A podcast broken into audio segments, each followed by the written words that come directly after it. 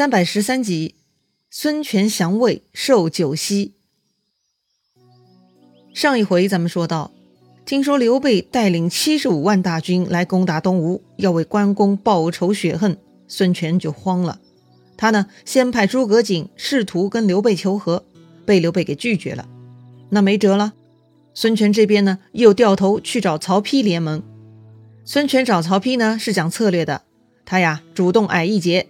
向曹丕的魏国称臣，不过这种称臣的幅度呢是被严格控制的。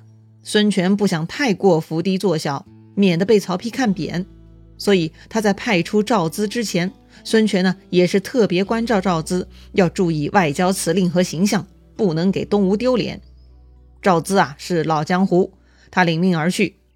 赵资见到曹丕，呈上孙权的表奏。孙权的表奏呢，并没有直接开口请曹丕出兵。而是向曹丕称臣，曹丕很精明哈，他已经猜到东吴的用意，所以呢，曹丕要考验一下。曹丕一看完孙权的表奏，就开始问话了。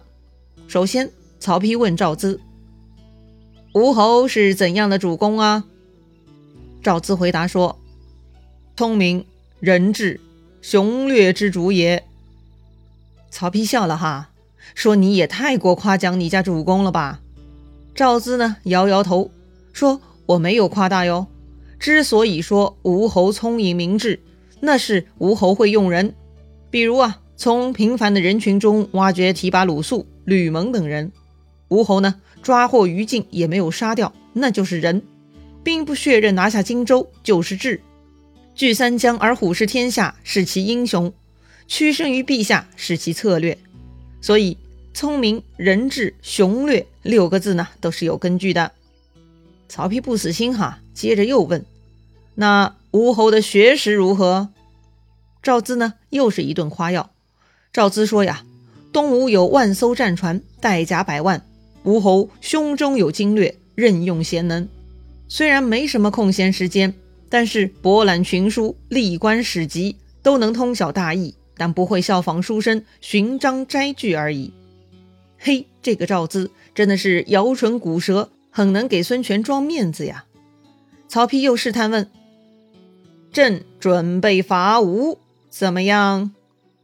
赵资呢，不卑不亢，回答道：“大国有征伐之兵，小国有预备之策。”他的意思就是啊，东吴不怕的，自有对策。曹丕呢，继续问。东吴畏惧我魏国吗？赵资说呀：“东吴带甲百万，又有长江汉水，有什么好畏惧的？”哎呀，这个赵资啊，颇有当年齐国大夫晏子使楚的风范呐，嘴皮子是太溜了呀。曹丕话锋一转，问赵资：“东吴像赵大夫你这样的人有多少？”哎，但凡问出这种问题嘛，说明曹丕已经认可赵资的能力了。所以呀，赵资就跟当年出使楚国的晏子一样，哈，就开始趁机抬高自己一方的力量了。赵资回答说呀，在东吴特别聪明的有八九十人，像我这种那就太多了，车载斗量数不过来。哎呦，说到这儿呢，曹丕就不想问了，十分感慨。出使四方而不辱使命，哎，真的是好样的。于是呢，曹丕就同意了孙权的表奏，立刻降诏册封孙权为吴王，加九锡。看样子呀，曹丕还是很好糊弄的哈，居然这就同意了。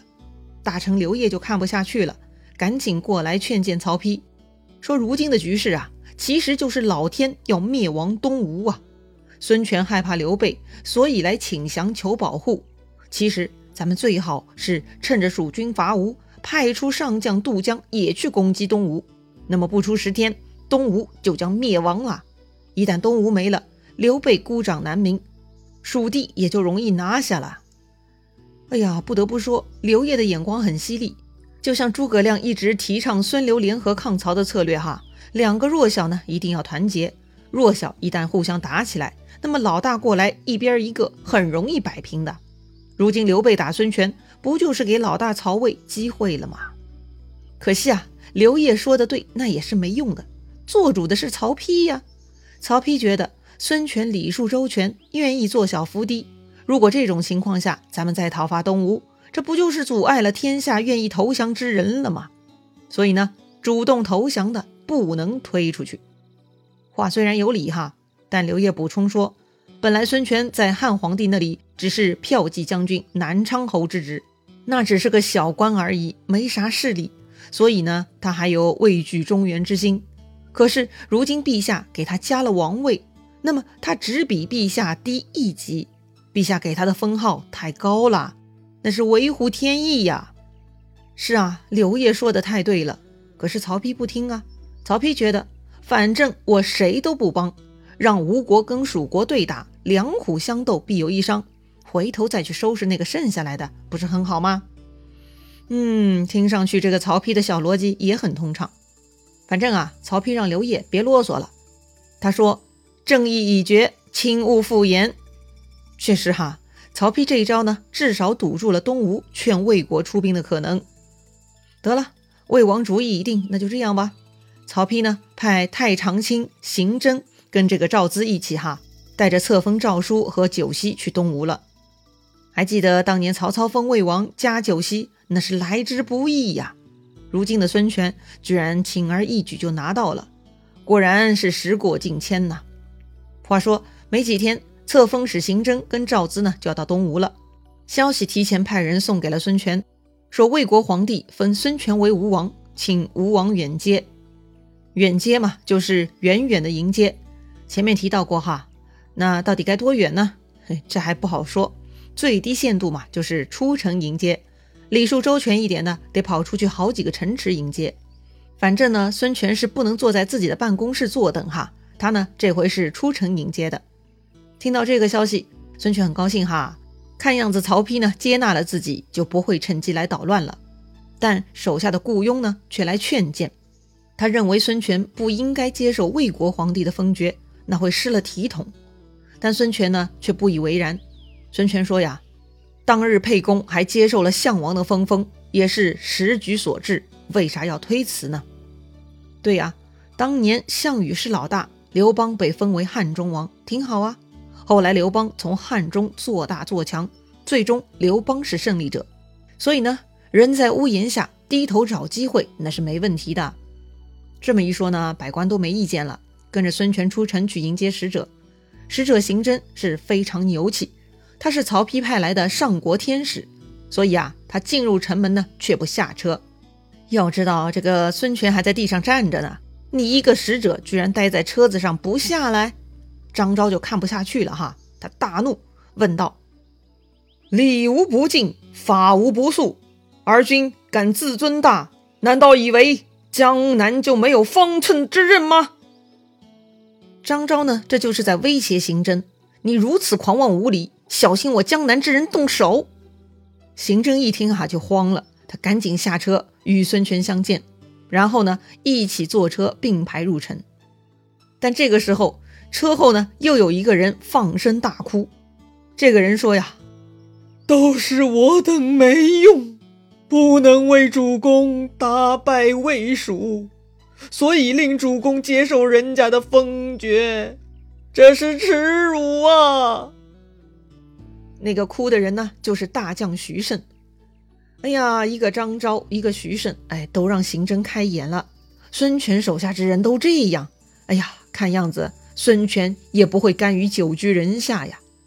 虽然部下们反应很激烈哈，但孙权呢已经想好了，所以孙权很客气，他接受了封爵，还准备了美玉、明珠等宝贝，让人送去许都谢恩，把场面呢做得很圆满。所以孙权正式成了吴王。但是刘备大军还在一路逼近呢。